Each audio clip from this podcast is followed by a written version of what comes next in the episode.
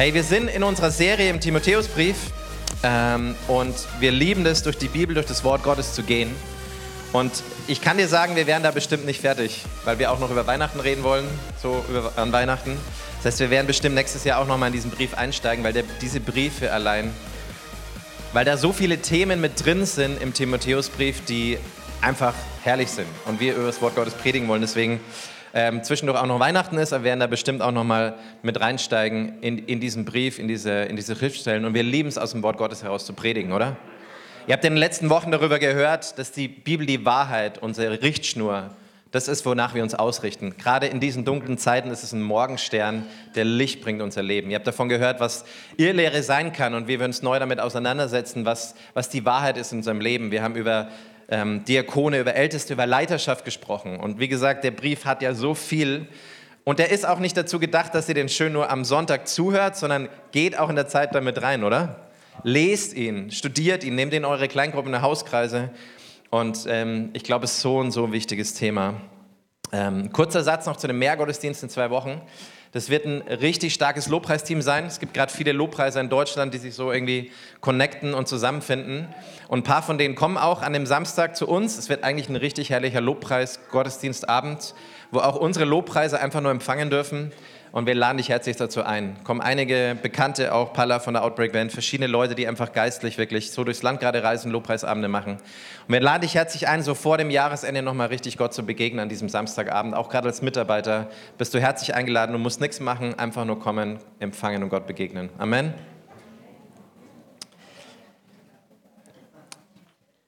Im Timotheusbrief stehen sehr viele Dinge, die unseren Charakter betreffen, oder? Die uns ansprechen, die unser Leben ansprechen. Egal, ob du gläubig bist, eine Schlange mit Jesus unterwegs bist oder ob du neu im Glauben bist, kann es ein Thema für dich sein, dich in deinem Glauben auf deiner Glaubensreise weiterzubringen. Vor 20 Jahren habe ich zu Jesus gefunden, da war ich ungefähr fünf Jahre alt und ähm, ich bin auf Bibelschule gegangen und damals gleich Teil einer Bewegung geworden, die hieß Holy Revolution. Es waren so Abende am, ähm, am Brandenburger Tor damals, hieß The Call. Da waren tausende von jungen Leuten am Brandenburger Tor, haben gebetet, gefastet. 2003, 2004, manche von euch sind da noch auf der Suppen dahergeschwommen. Ähm, und manche denken sich, was, da war ich noch irgendwie klein. Ähm, und es war eine Aufbruchsstimmung irgendwie im Land und das war so die Zeit, wo ich zum Glauben gefunden habe und es gab diese Abende vom Brandenburger Tor, es gab hier in Südbayern Gebetsabende ähm, in Burghausen, wo echt Tausende von jungen Leuten waren. 2006 ist dann das äh, Olympiastadion gemietet worden für eine Lobpreisveranstaltung mit Noel Richards. 20.000, 25.000 junge Leute, die Jesus angebetet haben.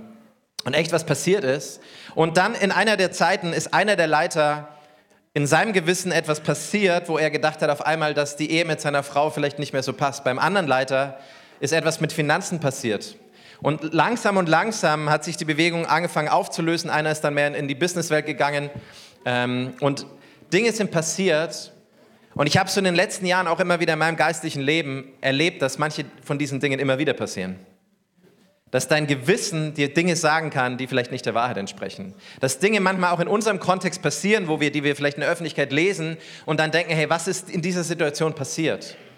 Und mich hat es damals sehr geprägt und ich muss ehrlich sein, auch immer wieder in diesen, in diesen Jahren Dinge erlebt. Und ich habe so ein Wort aufs Herz bekommen, das ein paar Verse im Timotheusbrief sind, aber auch ein paar Verse außerhalb. Wenn du in Passberg warst vor zwei Wochen, ich bin da schon in das Thema eingestiegen, aber ich habe gespürt, dass das wirklich ein Thema und ein Wort für uns als Gemeinde ist. Wollt ihr das hören? Yeah. Ähm, Im Timotheusbrief, ich lese euch ein paar Verse vor, ähm, die sehr, sehr spannend sind.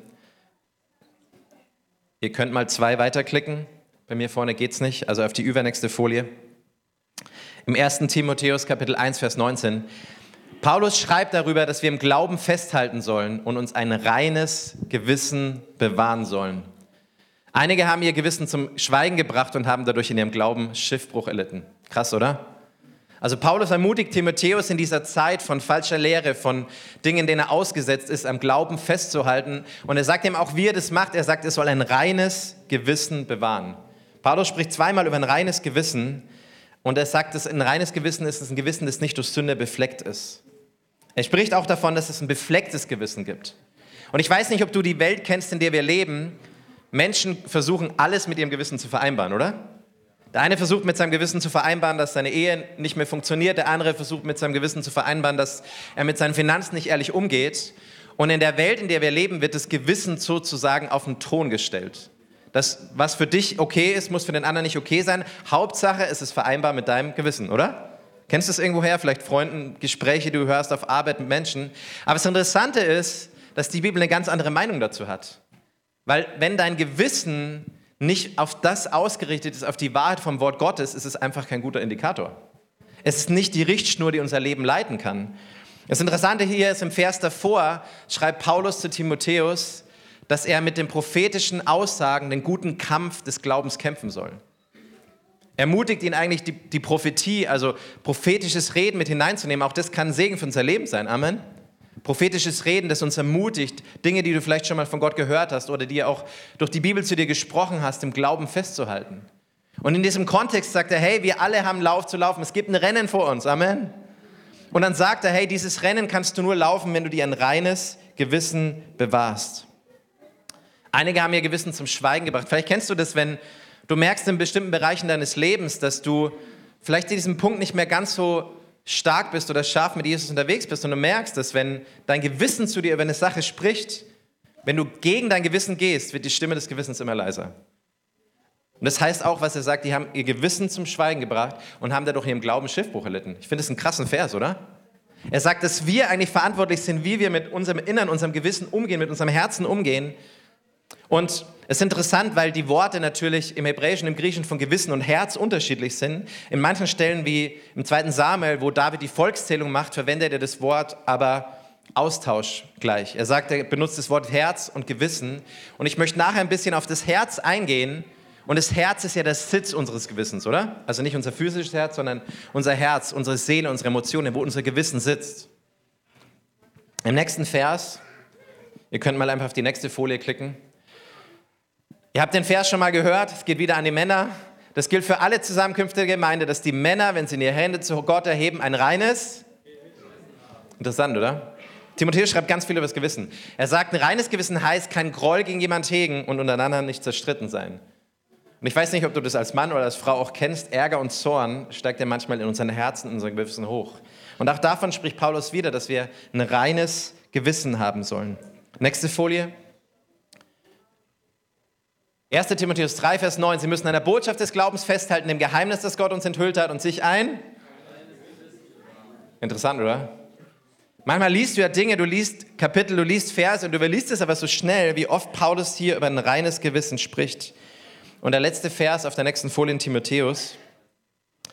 1. Timotheus 4, Vers 2, da schreibt er davor, dass in der Endzeit Menschen vom Glauben abfallen werden, falsche Lehren kommen und sagt es, die von scheinheiligen Lügern, Lügnern propagiert werden, deren Gewissen so abgestumpft ist, als wäre es mit einem glühenden Eisen ausgebrannt worden. Das Wort Gottes ist doch herrlich, oder? Das ist einfach richtig klar. Ich weiß nicht, ob du Momente in deinem Leben kennst, in Situationen, in Freundschaften, auch in deinem persönlichen Leben, wo dein Gewissen abstumpfen kann. Kennt es irgendjemand? Selbst als Christ, ja wirklich als Christ. Dein Gewissen kann abstumpfen. Es kann abstumpfen in dem Moment, wenn du in bestimmten Lebensbereichen nicht mehr in der Wahrheit bist, wenn, wenn Momente kommen, wo du vielleicht auch nicht mehr in christlicher Gemeinschaft bist, wo du dich zurückziehst, wo du alles mit dir selber ausmachst, du und der Herr, Kumbaya auf der Wolke, mit dir ist alles gut. Aber die Frage ist, deswegen sind wir als Christen auch immer dafür gemacht, in Gemeinschaft zu leben. Es üben, glaube ich, einer der besten Indikator, der beste Schutz gegen Irrlehre oder auch gegen Dinge, die dich vom Glauben abbringen, ist christliche Gemeinschaft. Deswegen sagen wir, reden wir so oft über Kleingruppen, nicht weil das fancy ist oder weil wir denken, hu, das irgendwie, sondern weil du es brauchst. Du und ich, wir brauchen christliche Gemeinschaft. Wir können nicht überleben ohne sie. Amen. Deswegen ist es uns so wichtig, dass du nicht nur ein Sonntagschrist bist, sondern dass du Gemeinschaft hier in diesem Haus unter der Woche erlebst. Mit verschiedenen Menschen. Dass du einen Kreis hast, einen Raum hast, wo du Menschen begegnen kannst, wo du deine Sünden bekennen kannst, wo, du füreinander, wo wir füreinander beten können. Deswegen reden wir so oft über Kleingruppen. Wissen wir das, oder? Weil wir es brauchen, weil wir ohne diese Gemeinschaft nicht den Marathon, den Kampf des Lebens, wie Paulus vorher geschrieben hat im 1. Timotheus 1, wir können ihn nicht laufen. Es geht nicht. Ich habe eine Folie, ich versuche nachher nochmal rauszugehen und reinzugehen, vielleicht geht es dann, aber die zweite Folie, da habe ich geschrieben, dein Herz oder dein Gewissen ist dein wertvollster Grundbesitz. Amen. Wenn bei meinen Eltern das Grundstück, das dann aufgeteilt wurde, neu vermessen wurde, neue Flurnummer bekommen hat und wie auch immer. Und das Erste, was du dann gleich bekommst, ist die, die, die, Grund, die Grundsteuer. Und, und dann haben die so darüber gesprochen, welche Beschaffenheit der Boden hat und wie auch immer und was nicht gut ist am Lehmboden am Sandboden. Und wir alle kennen das Gleichnis vielleicht aus den Evangelien, wo Jesus über unser Herz spricht, wo die, das Wort der Wahrheit kommt ne, und unser Herz es unterschiedlich aufnimmt. Aber dein Herz, dein Gewissen, der Kern deines Seins ist dein wertvollster Grundbesitz. Das ist das Allerwichtigste in deinem Leben. Und Paulus spricht, wie gesagt, immer über ein, spricht über ein reines Gewissen, er spricht über ein beflecktes Gewissen. Jemand hat mal den Vergleich gebracht, er hat gesagt, dein Gewissen ist wie eine Kirchenglocke. Man überhört sie im Getriebe und achtet wenig darauf. Wenn aber alles ruhig ist, sieht die Sache ganz anders aus. Wir sollten nicht so viel Lärm in unserem Leben dulden, damit wir die Stimme des Gewissens besser hören können. Das Gewissen funktioniert wie ein Fenster und nicht wie eine Glühbirne. Es lässt Licht in die Seele hinein, aber es produziert kein eigenes Licht. Die Fenster unserer Seele müssen regelmäßig gereinigt werden, damit das Licht des Wortes Gottes hineinstrahlen kann. Guter Vergleich, oder? Ich habe ähm, in den letzten Wochen, hier sind die ganzen Timotheus-Verse, die packe ich mal weg. Ich habe in den letzten Wochen so ein Wort aufs Herz bekommen, ähm, das im Johannesbrief steht. Und da äh, spricht Jesus viel über das Herz. Und ich möchte gleich reingehen mit diesem Text. Dein Herz und dein Gewissen ist der Schlüssel zur persönlichen Erweckung. Weißt, wir glauben daran, dass Gott Aufbrüche schenken kann im geistigen Sinne. Aber ein gemeinschaftlicher Aufbruch passiert immer nur durch einen persönlichen Aufbruch, durch einen Herzensaufbruch. Und dein Herz und dein Gewissen ist der Schlüssel nicht nur zur persönlichen Erweckung, heißt geistlich nah an Gott dran zu bleiben, in Wahrheit zu leben, in Reinheit zu leben, sondern auch zu einer gemeinschaftlichen Erweckung. Wo immer wir gelesen haben von Erweckungen, waren es immer Menschen, die sich Gott hingegeben haben oder die Gott gesucht haben, die klar an Gott dran geblieben sind und mit Gott gelebt haben. Und ich glaube, mein, mein, mein Eindruck, mein Gefühl ist, dass Gott durch diesen Text ganz neu in unser Leben sprechen möchte. Amen. Amen. Seid ihr bereit für ein bisschen Schwarzbrot? Johannes 14, Kapitel, äh, Kapitel 14, Vers 1. Lasst euch durch nichts in eurem Glauben erschüttern. Schrie Jesus seine Jünger an. Vertraut auf Gott und vertraut auf mich. Ich durfte manche Menschen in ihren, so in ihrer letzten Lebenszeit oder kurz vorm Sterben begleiten. Und ich glaube, die Worte, die Menschen am Schluss ihres Lebens sagen, sind oft die eindrücklichsten. Die Kapitel von Johannes 14 bis 17, wo Jesus über die letzten, sind so die letzten aufgezeichneten Worte von Jesus und wir lesen da das hohe priesterliche Gebet. Da gibt es so viel Kontext mit drin, aus dem, das, das man rausnehmen kann. Aber so die letzten Kapitel, diese Kapitel 14 bis 16, so eine der letzten Worte, zitierten Reden von Jesus, sind so wichtig. Und er hat darin was wiedergeben, was uns in diesem Kontext von Gewissen, von Herz, von Jesus Nachfolger wirklich helfen kann. Und Jesus ermutigt uns, er sagt, hey, lass dich durch nichts in deinem Glauben erschüttern. Weil er weiß, dass Dinge kommen können, die unseren Glauben erschüttern können, oder? Weil wer weiß gerade jetzt in diesen Zeiten, dass Dinge kommen, du liest Dinge in den Nachrichten, Dinge passieren in deinem Leben und sie haben das Potenzial, dein Glauben zu erschüttern. Menschen hinterfragen ihren Glauben, sie werden biegen irgendwo rechts und links ab und Dinge passieren. Und ich glaube, es ist so passend auch zum Timotheusbrief, dass Jesus uns ermutigt sagt, hey, lass dich nicht erschüttern. Dinge werden passieren. Jesus sagt in Matthäus 24, dass Dinge kommen werden. Aber die Frage ist immer, hey, lässt du dich dadurch in deinem Glauben erschüttern? Und er sagt, die Antwort ist, vertraut auf Gott und vertraut auf mich. Die Beziehung zu Jesus war und ist schon immer der beste Schutz, die beste Richtung in Erschütterungen. Die Beziehung zu Jesus ist schon immer die beste Richtung, der beste Schutz, das beste Fundament. Eine feste Burg, hat Luther gesagt, ist unser Gott. Lass dich nicht erschüttern. Sprüche 4,23 ist ein Vers, den viele von uns kennen. Mehr als alles andere hüte dein, denn von ihm geht das Leben aus. Wir lesen ja diesen Vers oft so immer wieder und ich denke mir so, hey, wie viel wirklich im Alltag schaue ich auf mein Herz? Wie viel Zeiten habe ich von Herzenscheck-up, von Herzensnachsorge, von Herzensausrichtung? Wie wir vorher gehört haben, in der Business des Lebens hörst du so wenig drauf und manchmal kommst du Momente, wo du vielleicht gegen die Wand fährst und wo du in der Stille auf einmal dein Herz sich meldet, dein Gewissen sich meldet. Kennst du das? Und der Schreiber sagt hier, mehr als alles andere, behüte dein Herz, denn von ihm geht das Leben aus. In einem anderen Vers in Sprüche sagt es, dass verzögerte Hoffnung unser Herz krank macht. Ich weiß nicht, ob du das kennst. Hoffnung, Dinge, auf die man wartet, Dinge, die, wo man das Gefühl hatte, dass Dinge passieren und sie passieren dann einfach anders. Dass man für Heilung betet und sie ist noch nicht passiert. Dass Dinge anders kommen im Glaubensleben, im Jobleben, mit den Kindern, wie auch immer, können unser Herz vergiften, können unser Herz krank machen. Und aus einem kranken Herzen kommt ein krankes Leben. Oder? Mehr als alles andere hüte dein Herz. Ich möchte ein paar Verse im Johannesbrief eingehen, die so interessant sind. Und auf der nächsten Folie in Johannes schreibt Jesus weiter.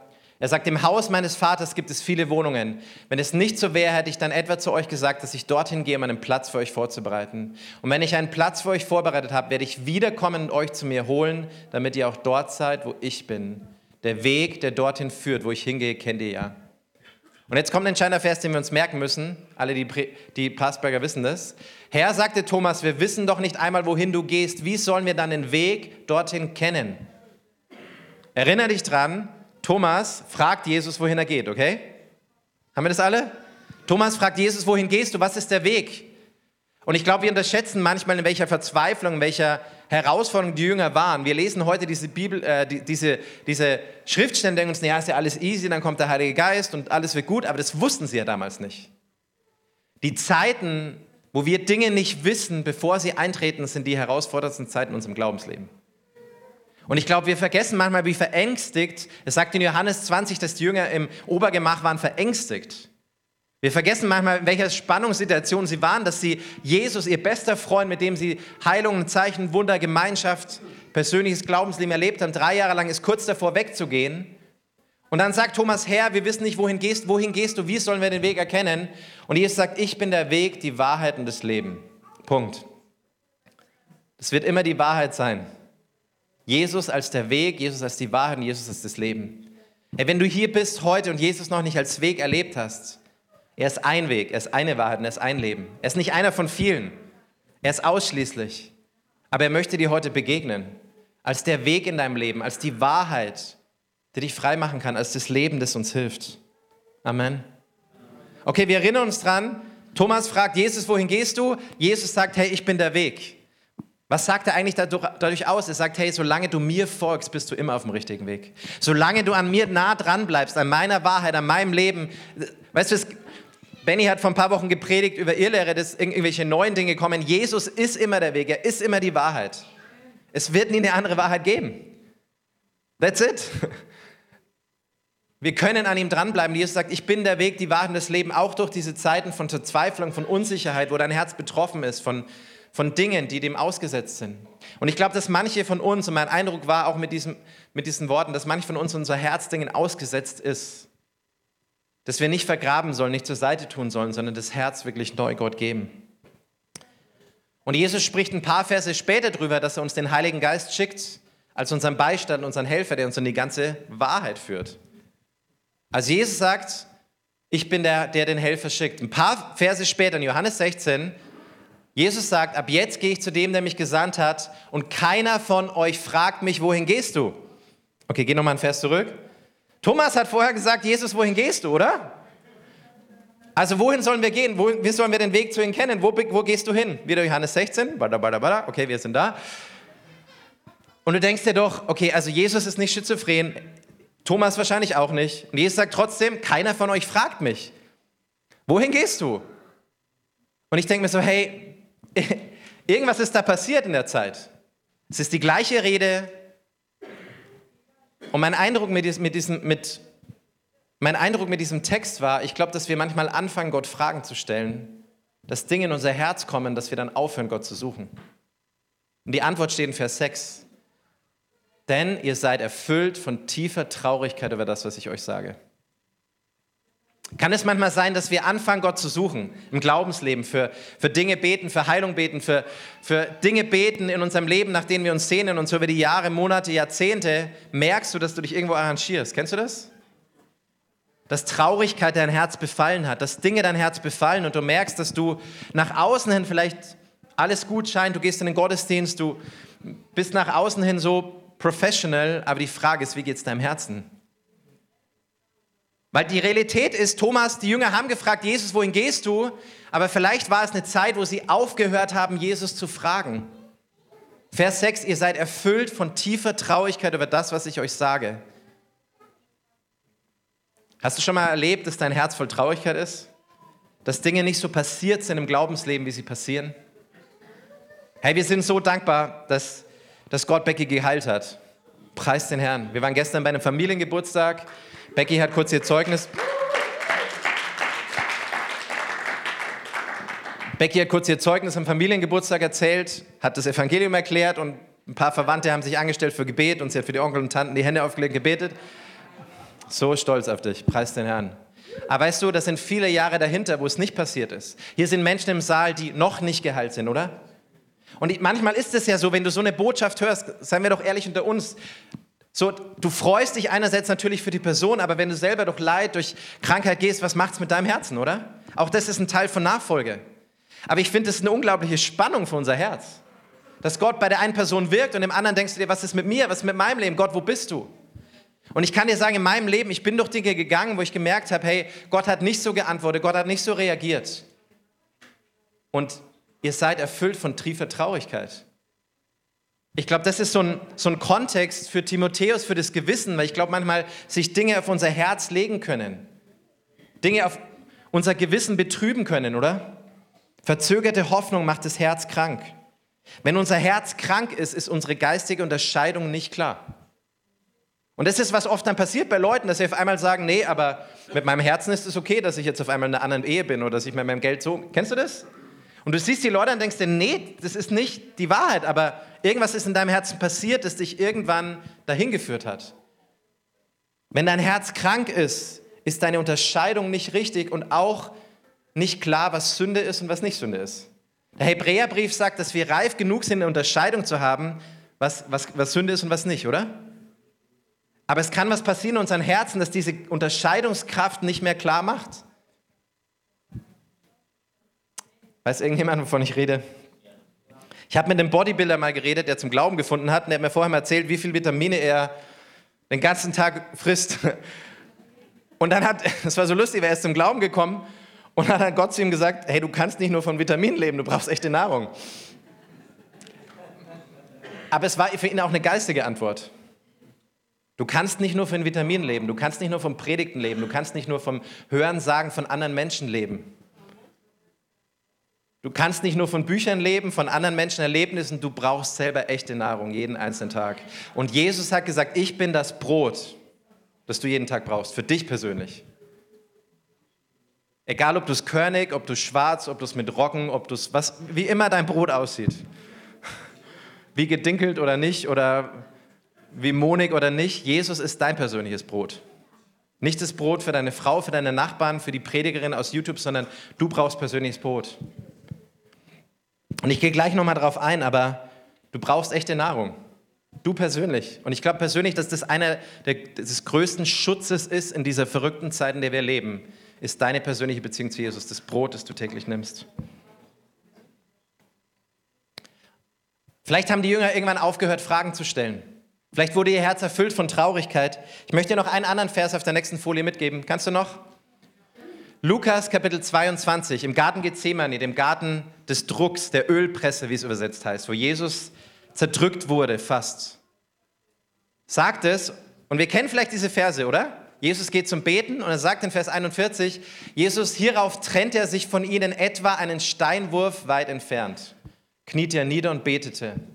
Vater, wenn du willst, lass diesen bitteren Kelch an mir vorübergehen, aber nicht mein Wille soll geschehen, sondern deiner. Einen Steinwurf entfernt. Ich weiß nicht, wie weit du Steine wirfst. Ich versuche das immer noch am See mit. Ich habe das, ich krieg's nicht hin. Manche von euch sind, oder? Ich weiß nicht, wie weit du Steine wirfst, aber im, im, soweit ich das richtig habe, in dem Kontext war ein Steinwurf entfernt, nicht weit entfernt. Das war in Reichweite, okay? In dem Kontext, in dieser Geschichte ist Jesus in Reichweite von den Jüngern. Er ist nicht weit weg. Und trotzdem passiert was in dieser Geschichte. Wir alle kennen das aus den kinderbiblischen Büchern, ne? dass die Jünger schlafen und man liest, oh, die, die Jünger sind eingeschlafen, sind es Dojis und die sind, oder? Kennt ihr das noch? Die Jünger schlafen ein. Das ist aber interessant, nur im Lukas-Evangelium steht hier in Vers 45, als Jesus vom Gebet aufstand und zu den Jüngern zurückkam, waren sie vor Kummer eingeschlafen. Krass, oder? Als Jesus aufstand vom Gebet, und ich glaube auch hier wieder der Bezug, die beste und die größte Antwort ist immer das Gebet. Die Antwort ist immer noch deine Zeit mit Gott in deinem Alltag, gemeinschaftliches Gebet. Als Jesus vom Gebet aufstand und zu den Jüngern zurückkam, waren sie vor Kummer eingeschlafen. Ja, sie waren auch müde, in den anderen Übersetzungen sagt es, aber vielleicht war da was in ihren Herzen, was wir vorher gelesen haben im Johannesbrief, dass Dinge in ihr Herz kamen, dass sie traurig waren, dass sie bewegt waren. Und trotzdem war Jesus nur einen Steinwurf entfernt. Ich weiß nicht, ob du das kennst, wenn du durch Zeiten in deinem Leben gehst, dass du das Gefühl hast, Gott nicht, ist nicht da. Aber Gott ist nur einen Steinwurf entfernt. Gott ist mit dir im Garten Gethsemane. Gott ist in dieser Situation, weil Jesus da war für dich, weil er den Druck getragen hat. Weil Jesus Herz zerbrochen wird, muss dein Herz nie mehr zerbrechen. Physiker sagen ja eigentlich, dass Jesus an einem zerbrochenen Herzen gestorben ist. Aber Jesus ging durch diesen Druck für uns, für dich und für mich. Und ich habe diesen Text gelesen und ich habe mir gedacht, hey, manchmal hat man ja das Gefühl, wenn man durch Situationen, durch Zeiten geht, dass Gott nicht da ist. Aber er ist ja da. Wir kennen das, das Gleichnis von den Spuren im Sand, wo, ne, was wir lesen. Und es klingt alles so nett, aber es fühlt sich in der Situation immer schrecklich an. Aber Jesus ist nur einen Steinwurf entfernt. Du kannst seine Hilfe in Anspruch nehmen. Und in dieser Situation, die Jünger sind vor Kummer eingeschlafen. Manchmal legen sich Dinge auf unser Herz, manchmal passieren Dinge in unserem Leben. Und ich komme jetzt gleich zum letzten Punkt. Weißt du, in diesen schwierigen Zeiten, wo wir gedacht haben, dass Dinge anders passieren, ist unser Herz einer unglaublichen Spannung ausgesetzt. Und glaube ich, in diesen Zeiten in unserem Leben entscheidet sich, was mit unserem Gewissen passiert. Ob wir einfach nur sagen, na ja, passt schon irgendwie und Dinge legen sich auf unser Gewissen. Und wir merken das gar nicht, dass wir vielleicht nicht mehr so klar glauben, dass wir nicht mit dem Wort glauben, sondern unseren Umständen, oder? Dass wir eine Predigt hören und das gar nicht mehr so klar prüfen anhand des Wortes. Aber ich glaube, eine Möglichkeit, und es gibt ja viele, und darüber kann man auch ewig lang predigen, aber ich glaube, dass Sorge und Kummer und Dinge sich auf unser Herz legen können. Sie waren vor Kummer eingeschlafen. Im nächsten Vers, vielen Dank, Bimmer-Team, wir sind wieder bei Johannes 16. Bin fast beim letzten Text für heute, Johannes 16. Jesus hat gesagt, ne, ihr fragt nicht mehr, sie haben Fragen gestellt. Dann in Johannes 16, Vers 16, da sagt er, es dauert nur noch eine kurze Zeit, ihr werdet mich nicht mehr sehen. Und es dauert noch eine kurze Zeit, dann werdet ihr mich sehen. Denkst du was? Einige seiner Jünger sagten, Achtung, zueinander. Was meint er damit, wenn er zu uns sagt? Es dauert noch eine kurze Zeit, dann werdet ihr mich nicht mehr sehen. Es dauert noch eine kurze Zeit, dann werdet ihr mich sehen. Manchmal ist die Bibel echt lustig, oder? Das ist immer so, dann wieder denkst du so. Und was bedeutet es, wenn er sagt, ich gehe zum Vater? Der ganze Kontext von Johannes 14 bis 16, du liest es, Jesus sagt, er geht zum Vater, die Jünger sagen, hey, wohin gehst du? Klingt ein bisschen verwirrend, ist aber es kommt noch ein klarer Punkt, keine Angst. Und dann sagen sie, was heißt das, wir wissen nicht, wovon er redet. Jesus merkte, dass sie ihn gerne gefragt hätten. Und denkst dir, Alter, der steht vor euch. Vers 17, sie redeten untereinander. Vers 18, er merkte, dass sie ihn gerne gefragt hätten. Denkst dir, sie überlegt, stell dir mal vor, Jesus steht vor dir. Und du redest mit, also was meint er jetzt eigentlich, wenn er sagt, das ist Sünde? Und was meint er jetzt eigentlich? Und denkst dir, frag ihn doch! Und es klingt irgendwie lustig, aber ist das nicht genau das, was wir manchmal machen? Wir hören uns alle anderen Quellen an. Wir versuchen alle möglichen Shortcuts zu gehen, anstatt zu dem einen zu gehen, der alle Antworten hat. Jesus steht vor ihnen. Jesus sagt, das ist ja auch echt süß, ne? Jesus merkte, dass sie ihn gerne gefragt hätten, weil Jesus die Herzen lesen kann. Dein Herz übrigens auch. Also es bringt eh nichts, das zu verstecken, oder? Er sagte zu ihnen, überlegt ihr miteinander, was ich meinte, als ich sagte, es dauert noch eine kurze Zeit, dann werde ich ihn sehen. Und dann denkst du so, das Kapitel ist echt geschrieben worden für Leute, die, wo du denkst, okay, bin nicht verwirrt, ich lese weiter. Amen. Könnte es manchmal sein, dass wir anfangen, aus einer Second-Hand-Relationship, aus einer Beziehung aus zweiter Hand zu leben, anstatt zu dem einen zu gehen, der alle Antworten für uns hat? Und ich weiß nicht, wie es dir geht, wenn Trauer, wenn Dinge dein Herz befallen, wenn du Kompromisse vielleicht eingehst in einem, dann passieren Dinge, vielleicht nur ganz kleine Schritte, dass du dich anfängst, von Jesus zurückzuziehen. Du merkst es nicht mal. Du redest mit anderen ganz viel, mit anderen Gläubigen, aber die Frage ist, redest du mit ihm? Er steht direkt vor dir, er stand direkt vor den Jüngern. Kann es sein, dass ihr Herz von Traurigkeit befallen war, von Sorgen, von Angst? Warum? Weil wir alle Menschen sind. Egal, ob du gläubig bist oder ob du neu im Glauben bist, unser Herz ist unser Herz. Es ist dem ausgesetzt. Jesus sagt später in Johannes 16, in dieser Welt habt ihr Traurigkeit, aber seid getrost, ich habe die Welt überwunden. Ich glaube, für mich war das so ein prophetisches Kapitel, weil, weil Jesus sagt, hey, wir leben in dieser Endzeit, in dieser verrückten Zeit, wo unser Herz Dingen ausgesetzt ist. Und die Frage ist, wie gehen wir damit um? Unser Herz und unser Gewissen ist der wertvollste Grundbesitz, den wir haben. Und die Frage in diesen Versen ist, was machst du mit deinem Herzen? Manche von euch lesen immer noch diese Verse und denken sich, was meint er jetzt damit? Aber ich finde es so interessant, weil die Jünger reden miteinander, während Jesus vor ihnen steht. Und ich glaube, dass wir das ganz oft machen in unserem Leben. Geh mal zurück auf die Folie. Genau, ich versuche es mal. Johannes 16, auf die drittletzte Folie. Come on. Sie reden miteinander und Jesus steht vor ihnen, oder? Und dann eine Folie weiter. Manche von euch denken, was macht er mit den Folien? Johannes 16, Vers 20, ich sage euch, ihr werdet weinen und klagen, aber die Welt wird sich freuen. Ihr werdet traurig sein, doch eure Traurigkeit wird sich in Freude verwandeln. Vers 22, auch ihr seid jetzt traurig, doch ich werde wieder zu euch kommen, dann wird euer Herz voll Freude sein. Und diese Freude kann euch niemand mehr nehmen. Es ist so interessant, und ich komme gleich zum Punkt, weil wir haben ja nur noch zwei Stunden Zeit für Predigt. Und es war schon echt viel Infos heute, oder? Aber immer in Johannes 14, 15, 16 spricht Jesus davon, dass unser Herz Sorge ausgesetzt ist als, Sorge von, als, als Konsequenz von Sorge kommt Angst. Ich weiß nicht, ob du es kennst. Wenn Dinge nicht so passieren in deinem Leben, wofür, wofür du gebetet hast, manchmal kommt Angst in dein Herz. Werde ich jemals geheilt werden? Wird es jemals passieren? Was ist, wenn es nicht passiert? Was ist, wenn Gott anders antwortet? Und dann sagt Jesus jedes Mal in Johannes 14, 15, 16, er schickt uns einen Helfer, den Heiligen Geist, der uns in die ganze Wahrheit führt wird, der immer an unserer Seite, der uns niemals allein lassen wird. Freunde, wir dürfen den Heiligen Geist nicht unterschätzen. Egal, was du vom Heiligen Geist hältst, er ist immer der Helfer, der dir hilft, dein Herz in Wahrheit und Klarheit wandeln zu lassen. Dafür ist er da. Jesus sagt, ich gehe, aber er kommt.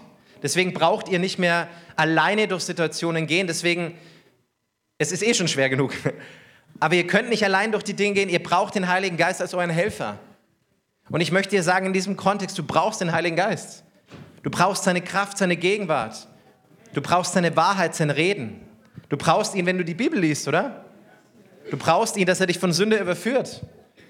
Der Heilige Geist ist genau das fehlende Puzzlestück in dieser Geschichte, der sagt, hey, egal was dein Herz ausgesetzt ist, wenn Traurigkeit da ist, wenn Dinge in deinem Leben sind, der Heilige Geist ist der, der dich in die ganze Wahrheit führt. Und ich hatte so einen Moment in Amerika in einer Gemeinde, wo ich auf dem Boden war und wo Gott mir Dinge angefangen hat, Dinge zu zeigen. Und ich merke es in den letzten Tagen, so in einem Bereich meines Lebens, wo Gott gerade reinspricht, wo, wo Zerbruch passiert und ich merke, es ist so gut. Aber was so viel wichtiger ist, es ist so gut, dass der Heilige Geist da ist. Weil ohne den Heiligen Geist kann unser Herz nicht heil werden. Du kannst so viele selbst Dinge versuchen in dir selber, du brauchst den Heiligen Geist. Er ist dein Herzensgott, er ist dein Herzenskenner, er ist der Heilige Geist. Und ich weiß nicht, wie es dir geht, und wir gehen jetzt gleich in die Lobpreiszeit und das Team kann gerne nach vorne kommen. Ähm ich skippe den letzten Vers, weil das noch meine eigene Predigt ist. Aber ich hatte so das Gefühl mit diesen Versen, dass, dass Gott so uns spricht und er sagt, hey, mach dich neu auf. Leb nicht von einer zweiten Beziehung, von einer entfernten Distanz mit Gott. Egal, was du durchgegangen bist, egal, was du erlebt hast, egal, was du vielleicht gerade durchgehst. Du kannst mit den anderen Jüngern sprechen, aber du musst mit Jesus direkt reden, weil er ist der, der persönlich Hilfe und Antwort und Rettung für dich und für mich hat. Er ist der, der den Heiligen Geist geschickt hat, als unseren Helfer, als unseren Beistand. Und ich finde es so krass, weil ich könnte nicht ohne den Heiligen Geist leben. Du kannst nicht durch die Zeiten von Zerbruch in deinem Leben gehen ohne ihn. Du musst keine Angst vor ihm haben. Er ist der, die beste, sanfte, liebevollste Seite Gottes. Er kann dich manchmal umauen, preis den Herrn. Das brauchen wir. Aber ich möchte dir sagen, hab keine Angst vom Heiligen Geist. Du kannst es nicht schaffen, ein christliches Leben ohne ihn zu leben. Und ich weiß in der einen Gemeinde, als wir in Amerika auf dem Boden waren und es war einfach nur herrlich, Gottes Gegenwart war da. Und ich habe gemerkt in meinem Herzen, dass in dem Bereich in meinem Leben, wo ich enttäuscht worden bin, Becky hatte voll die Hammerzeit mit Jesus und ich habe gemerkt, so in Gottes Gegenwart, mein Herz war auf einmal hart. Ich habe nichts gespürt. Das kann ich ja natürlich nicht erzählen, weil ich Pastor bin, aber, aber ich habe gemerkt, mein Herz ist voll hart. Nebendran weinen. Kennst du das im Lobpreis, im Gottesdienst? Leute weinen, Leute sind am Boden und du stehst nur da und denkst dir so, kennst du das? Denkst du so, was ist los mit mir? Und ich habe echt gesagt, Gott, wo bist du? Und Gott hat einfach gesagt, das ist ein Bereich deines Lebens, wo du Enttäuschung erlebt hast, wo du angefangen hast, mich auszuschließen. Aber Gott, ich bin doch Pastor. Nein, habe ich nicht gesagt, aber und es war echt krass, weil ich habe Gott nicht gespürt. Und ich kann dir sagen, vielleicht bist du manchmal im Gottesdienst und du spürst Gott gar nicht. Aber es ist nicht, weil er nicht da ist, der Heilige Geist ist hier. Die Frage ist, was ist in deinem Herzen passiert? Es geht jetzt nicht um emotionales Spüren, ihr wisst, was ich meine, oder? Wobei Gott möchte, dass du ihn erlebst, weil er ein persönlicher, nahbarer Gott ist, weil er nicht weit entfernt ist.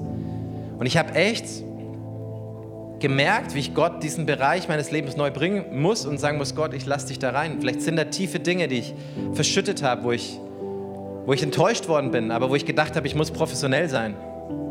Und ich möchte dir sagen, ich glaube, ich habe gemerkt, dass da Dinge in mein Leben kommen, wo der Feind versucht hineinzukommen. Und dann lese ich den Timotheusbrief und er spricht von einem reinen Gewissen. Er spricht von einem befleckten Gewissen. Und ich merke so, hey, manchmal ist die Linie gar nicht so einfach, oder? Wir lesen vielleicht Dinge und denken uns, oh, der ist nicht mehr mit Gott. Hey, es fängt da an. Es fängt da an. Deswegen sagt, mehr als alles andere, behüte dein Herz. Denn von ihm geht das Leben aus. Und ich habe gemerkt, da ist ein Teil von Leben, das nicht mehr nicht mehr so pulsiert, nicht mehr so glaubenshaft ist, nicht mehr so hoffnungsvoll ist, nicht mehr da ist, weil einfach Dinge kommen. Und ich sage nicht, dass wir als Christen immer auf der Wolke 7 schweben, oder? Und dass Gott jedes Mal so eingreift wie ein Automatengott, weil er das nicht ist. Wir gehen durch Täler, wir gehen durch heraus. Von den Jüngern waren im Garten. Jesus ist weggenommen worden, oder? Sie waren allein und verängstigt. Und dann kam der Heilige Geist als ihr Beistand, als ihr Helfer, den sie dringend gebraucht haben. Das war mein Eindruck für heute. Ich glaube, dass Gott einfach ganz neu dein Herz ermutigen möchte. Und dass er dir gleichzeitig sagt, hey, bring dein Herz, die Versuchungen, die Kämpfe, die Sünden, die Enttäuschungen, die Sorgen, den Trauer, wenn du merkst, dass Trauer in deinem Herzen ist, geh nicht alleine durch. Wir brauchen alle einander, wir brauchen alle vor allem den einen, der unser Herz gemacht hat. Er ist der beste Heiler, er ist der beste Wiederhersteller. Ich kann dir nur Sachen wiedergeben aus seinem Wort, aber er kann es dir so übersetzen, dass, wie du es brauchst. Wie du Heilung brauchst, wie du seine Stimme hörst. Und ich habe gemerkt an diesem Boden, dass Gott, wenn er einmal redet, das ist genau das, was du brauchst. Ein Wort von ihm. Und ich merke es seit einer Zeit, immer wenn ich in Gottes Gegenwart bin, ich fange immer an zu heulen. Meine Frau sagt, was ist los, aber es ist so gut. Hey, wir brauchen alle den einen, der unser Herz heilt.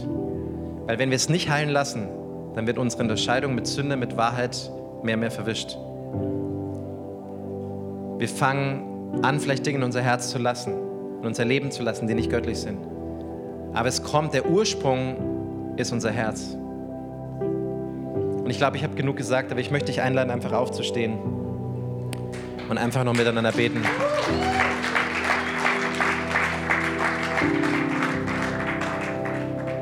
Lass uns doch unsere Augen schließen. Wir werden jetzt noch ein Lied am Ende gehen, aber ich möchte dich jetzt schon einladen. Mein Eindruck ist, dass viele hier sind, dein Herz ist erfüllt von Traurigkeit. Du kämpfst mit Dingen in deinem Herzen, du hast genau gespürt, dass diese Predigt für dich ist. Komm nach vorne. Wir würden gerne am Ende des Gottesdienstes oder gleich jetzt für dich beten. Vielleicht magst du dich hier vorne hinknien, was immer das ist. Das ist einfach ein Moment für dich mit Gott. Aber wenn, wenn du spürst, dass das zu dir geredet hat und wenn du spürst, dann komm nach vorne. Lass uns füreinander beten. Nicht nur, wenn Gastprediger da ist, sondern jederzeit, weil Gott in jedem Gottesdienst wirken kann. Aber ich merke, dass einige da sind und ich merke, dass dein Herz mit Dingen kämpft und dass du erfüllt bist von Traurigkeit. Und ich merke, dass Gott hineinkommen will, weil er nicht möchte, dass du deine Träume aufgibst. Die Jünger hatten vielleicht groß geglaubt und sie haben aufgehört, mit Jesus zu reden, aber Gott sagt, gib deine Träume nicht auf. Hör nicht auf, an das zu glauben, was Gott dir mal mit den prophetischen Vorhersagen gesagt hat, um den guten Kampf zu kämpfen. Egal wie die Situation ist, egal wie gerade der Umstand ist, lass es nicht zu, dass dein Herz erfüllt wird, sondern bring dein Herz neu zu Jesus. Dass er dir Antworten schenken kann, dass er dir Trost schenken kann. Dass du gemeinsam mit anderen den guten Lauf des Glaubens kämpfen kannst. Und Jesus, ich bete einfach am Ende dieses Gottesdienstes. Ich bete zu Gott, dass du neu unser Herz erfüllst.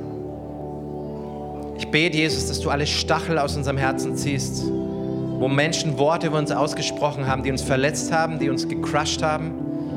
Gott, wir brechen das über unserem Leben. Du bist nicht das, was Menschen über dich ausgesprochen haben. Du bist das, was der einzige Liebhaber deiner Seele über dir ausspricht. Jesus, und ich bete ganz neu, dass du hineinkommst in Schmerz, in Traurigkeit, in das Gefühl von Verlassenheit, von Einsamkeit. Was wir vielleicht nie äußerlich sagen würden, aber ich bete, Jesus, dass du jedem begegnest, der sich innerlich gerade verlassen und einsam fühlt. Und ich bete zu Gott, dass Menschen, die so seit Monaten, seit Jahren, seit Jahrzehnten vielleicht in einem Glaubenskampf stehen, wo du wo sie nicht das Gefühl hatten, dass du Dinge getan hast. Ich bete ganz neu, dass heute ein Gottesdienst ist, wo sie deine Kraft, deine Stärke, deine Wahrheit erlebt haben. Und Jesus, ich bringe dir ganz neu mein Herz, jeden Bereich meines Herzens, Jesus. Ich bete, dass du hineinkommst. Ich bete, dass du mein Herz heilst, Jesus. Ich bete, dass du unsere Herzen heilst. Jesus, ich bete, dass wir nicht mehr aus Beziehungen aus zweiter Hand leben, sondern dass wir direkt zu dir kommen, der beste Schutz, der Hüter unserer Seele, Jesus, unsere Wahrheit. Du bist das Wort, Jesus. Und ich bete ganz neu, Vater, dass wir uns nicht mit allen anderen Sachen füllen, sondern dass wir direkt zu dir kommen, dass wir neu lernen, Jesus, auf die Knie zu gehen vor dir. Egal wie viele Predigten und Bücher wir hören, Jesus, du bist unsere Quelle. Und ich bete so ganz neu. Lass, komm mit Klarheit, komm mit einem, ja, zeige uns, Jesus, auch in unserem Gewissen, Jesus, wo wir, unser Gewissen vielleicht beschmutzt wurde von Sünde, wo, wo Dinge in unser Gewissen hineingekommen sind, Jesus, die nicht der Wahrheit entsprechen. Jesus, ich bete, dass Menschen, die in Gefangenschaften stehen, die in Abhängigkeiten stehen, dass wir ganz neu das ans Licht bringen, Jesus. Jesus, ich bete, wo sexuelle Sünde, sexuelle Abhängigkeit ist, Jesus, dass das ganz neu das Licht Gottes hineinkommt. Wir beten, dass wir ganz neu in Wahrheit und in Heiligkeit vor dir stehen und dass du mit deiner Kraft hineinkommst, Jesus. Und wenn es dich betrifft, dann heb doch deine Hand ganz neu zu ihm und Jesus, wir gehen jetzt in dieses Lied hinein. Wir beten, Gott, dass dass du uns begegnest, Heiliger Geist, dass du diese Worte übersetzt, so wie wir es brauchen. Herr, ich bete, dass du jedem Menschen begegnest, der dich noch nicht kennt. Ich bete jetzt, dass jeder, der da ist, der dich noch nie erlebt hat, dass er heute Morgen deine Liebe und deine Gegenwart spürt. Und wenn es dich betrifft, komm gerne nach vorne. Schau nicht auf andere, aber ich glaube, es sind einige da und ich glaube, dass es so wichtig ist, dass du diesen Schritt gehst, dass du sagst, heute ist ein Tag, ich, ich möchte es bekennen, ich möchte, dass mein Herz heil wird, ich möchte, dass mein Herz frei wird. Jesus, ich bete, dass wir nicht mehr erlauben, dass diese Enttäuschung, die Traurigkeit, die unser Herz befallen hat, wir bringen das dir ganz neu. Und wir danken dir, dass du nur einen Steinwurf entfernt bist, dass du hier bist in diesem Raum und dass du uns begegnen möchtest. Dass du jedes zerbrochene Herz heilen kannst. Wir beten heute Morgen, dass Glaube ganz neu aufsteigt, Hoffnung neu aufsteigt in unserem Leben, dass du alles tun kannst, Jesus. Ich bete ganz neu, dass wir uns nicht arrangieren und sagen, so ist es halt, sondern Jesus, ich bete Gott, dass unser Glaube sich neu erhebt zu dem einen, der die Wahrheit ist. Und wir beten heute Morgen, Gott, komm du ganz neu. Komm du mit Wahrheit, komm du mit deinem Licht, komm du mit deinem guten Heiligen Geist. Und Heiliger Geist, ich lade dich ein, dass du jede Angst und Furcht vor dir nimmst. Du bist unser bester Freund, unser größter Ratgeber. Und ich bete, komm, Heiliger Geist.